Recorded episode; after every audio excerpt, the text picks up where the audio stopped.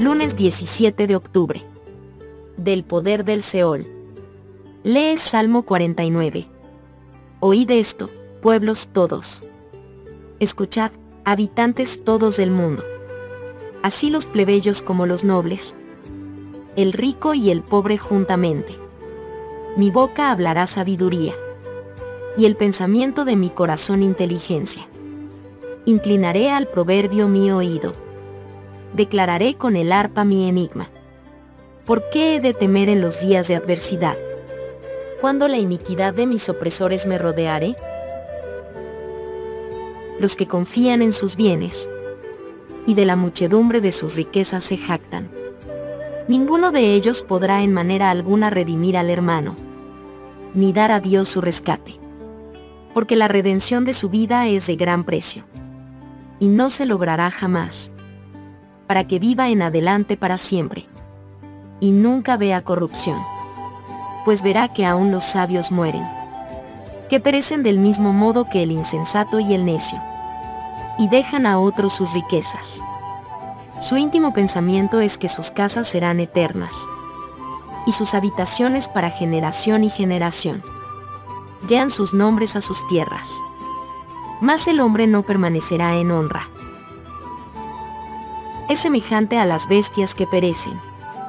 Este su camino es locura. Con todo, sus descendientes se complacen en el dicho de ellos. Sile. Como a rebaños que son conducidos al Seol. La muerte los pastoreará. Y los rectos se enseñorearán de ellos por la mañana. Se consumirá su buen parecer, y el Seol será su morada. Pero Dios redimirá mi vida del poder del Seol porque Él me tomará consigo. Sile. No temas cuando se enriquece alguno, cuando aumenta la gloria de su casa.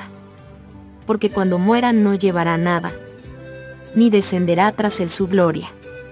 Aunque mientras viva, llame dichosa a su alma. Y sea loado cuando prospere. Entrará en la generación de sus padres. Y nunca más verá la luz el hombre que está en honra y no entiende.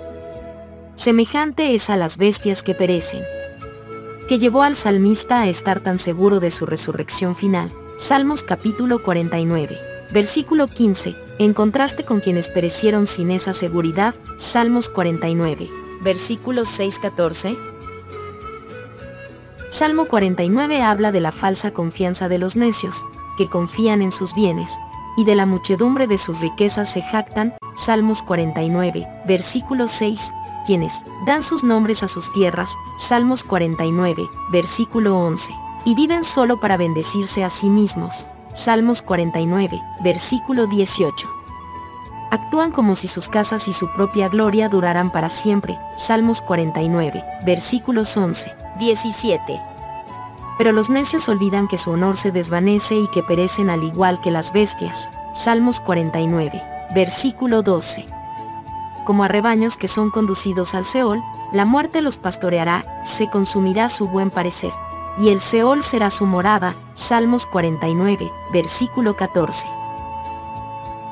Como dijo Job siglos antes, desnudo salí del vientre de mi madre, y desnudo volveré allá, Job 1, versículo 21, primera de Timoteo capítulo 6, versículo 7.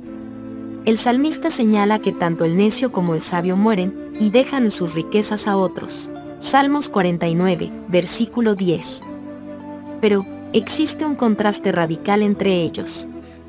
Por un lado está el necio, que perece, aunque trate de encontrar seguridad en las posesiones y los logros transitorios.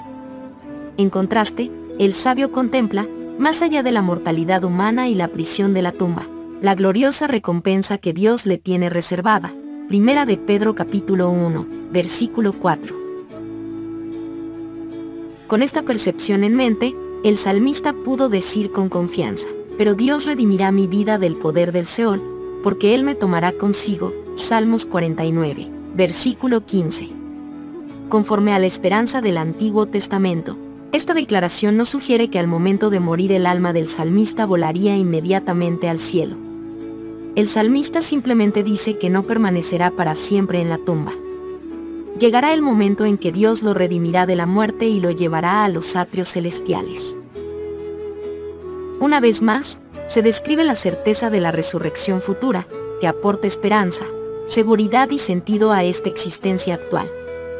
Por lo tanto, el sabio recibirá una recompensa mucho más gloriosa y eterna que la que el necio podría reunir para sí en esta corta vida. ¿De qué manera has podido ver la locura de quienes confían en sus riquezas y sus logros? Fijar tus ojos en la cruz, ¿cómo puede protegerte de caer en el mismo error?